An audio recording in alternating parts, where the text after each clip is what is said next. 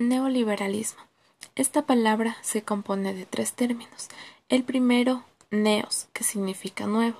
El segundo, el sustantivo liberalis en latín. Y el tercero, ismo, relacionado a doctrinas y sistemas. Significados 2020. Hace referencia a una serie de corrientes económicas y políticas capitalistas que se orientan a una libre economía y comercio esto implica que el Estado reduzca los gastos en el sistema público. El neoliberalismo considera que la economía es el principal motor de desarrollo de una nación y defiende la privatización de empresas y servicios, argumentándose en la eficacia del sector privado.